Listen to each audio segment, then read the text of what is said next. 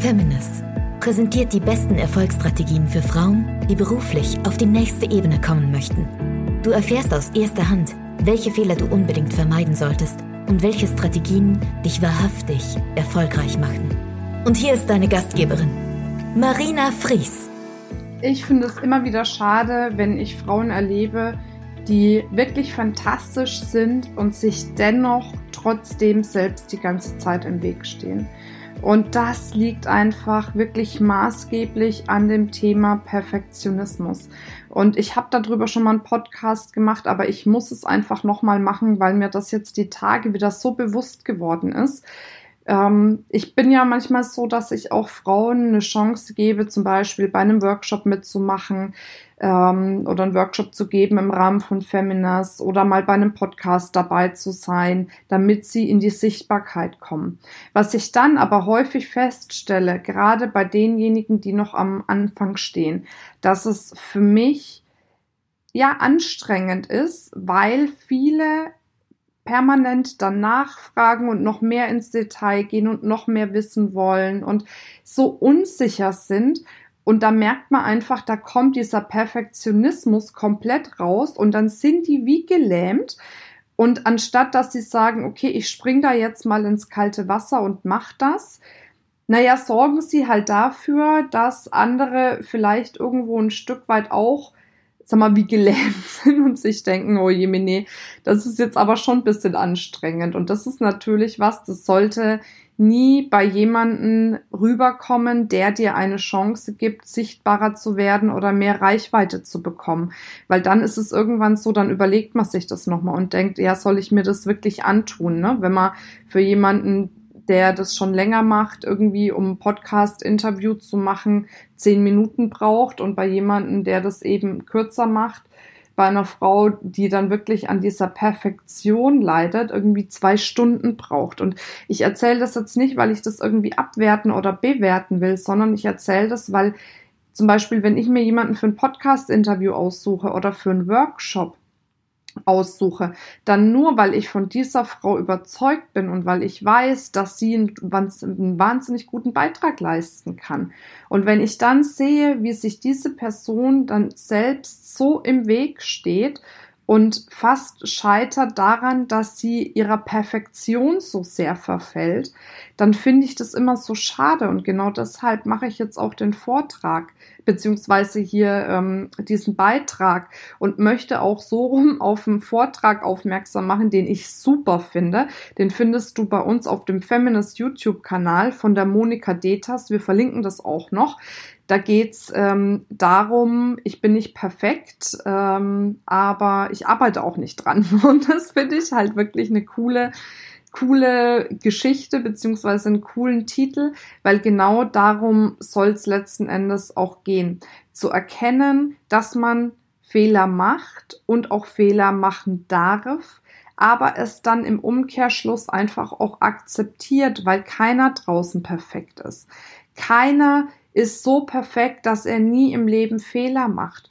Und gerade diese Perfektion treibt uns oft da rein, Fehler zu machen oder Entscheidungen nicht zu treffen, die wir eigentlich hätten treffen sollen, Chancen zu nutzen ähm, oder beziehungsweise Chancen nicht zu nutzen, die wir eigentlich nutzen sollten. Und deswegen würde ich mir für dich wünschen, dass du wirklich an diesem Thema, wenn du merkst, du, du bist Perfektionistin und du stehst dir damit im Weg, wirklich aktiv arbeitest. Und meiner Meinung nach kann man das am besten mit Coachings. Jetzt gibt es natürlich unterschiedliche Coaching-Formen, unterschiedliche Coaches. Da musst du für dich natürlich wissen, wem vertraue ich da, wer ist da ein gutes Vorbild. Es bringt natürlich nichts, wenn du mit einem Coach, der selber an so einem krassen Perfektionismus leidet, an deinem Perfektionsthema arbeitest, ne? weil das ist oftmals eher kontraproduktiv. Aber dass du dir jemanden suchst, der wirklich auf eine smarte Art und Weise seinen Erfolg generiert, ohne immer alles perfekt machen zu müssen, und dann eben schaust, welche Coaching-Form ist für dich geeignet. Ich zum Beispiel arbeite mit meinen Coaches sehr, sehr gerne mit Wingwave. Ich habe viele Ausbildungen gemacht, ob es jetzt Hypnose-Coach war, NLP-Master, provokative Therapie und so weiter und so fort. Also ich habe wirklich ganz, ganz viel gemacht, bin jetzt aber bei der Technik Wingwave hängen geblieben, weil ich einfach gemerkt habe, dass man dort relativ schnell und relativ einfach sehr, sehr gute Ergebnisse erzielen kann. Das ist sowas, das kannst du dir auch auf jeden Fall nochmal bei YouTube anschauen. Das ist ein ganz, ganz spannendes Thema und da mal reinfühlen, ob das was ist, was dir helfen könnte.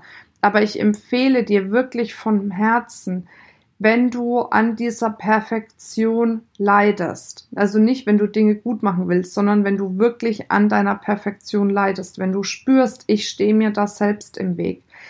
Schau, wer dir dabei helfen kann. Es geht natürlich auch nicht nur um Perfektion, es geht um viele andere Dinge. Vielleicht hast du keine Lust zu verkaufen oder hast ein schlechtes Gefühl dabei zu verkaufen oder du hast Angst davor, auf eine Bühne zu gehen, vor Gruppen zu sprechen.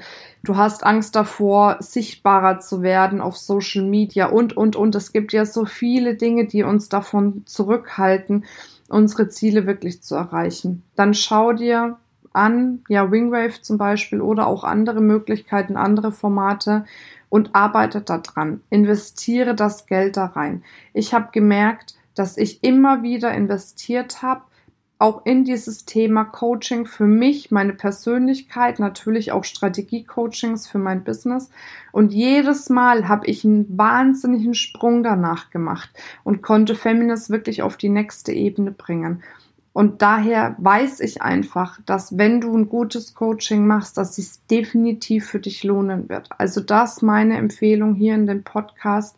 Scheu dich nicht davor, da ähm, ja eine Investition zu tätigen auch wenn du merkst, dass vielleicht das Geld ein bisschen knapp ist, dann sparst dir zusammen für ein wirklich gutes Coaching, weil auch das kann dir wieder helfen, die nächste Ebene zu erreichen. Weil wenn du Probleme hast, wenn du jetzt vielleicht zu wenig Geld verdienst, dann heißt das einfach, dass du wahrscheinlich noch nicht eine richtige Strategie hast oder irgendwo in deinem Kopf vielleicht noch ein paar Blockaden sind, die noch zu lösen gibt. Und dann greif das an Greif das an und hol dir den Erfolg, den du wirklich verdient hast. Das wünsche ich mir für dich.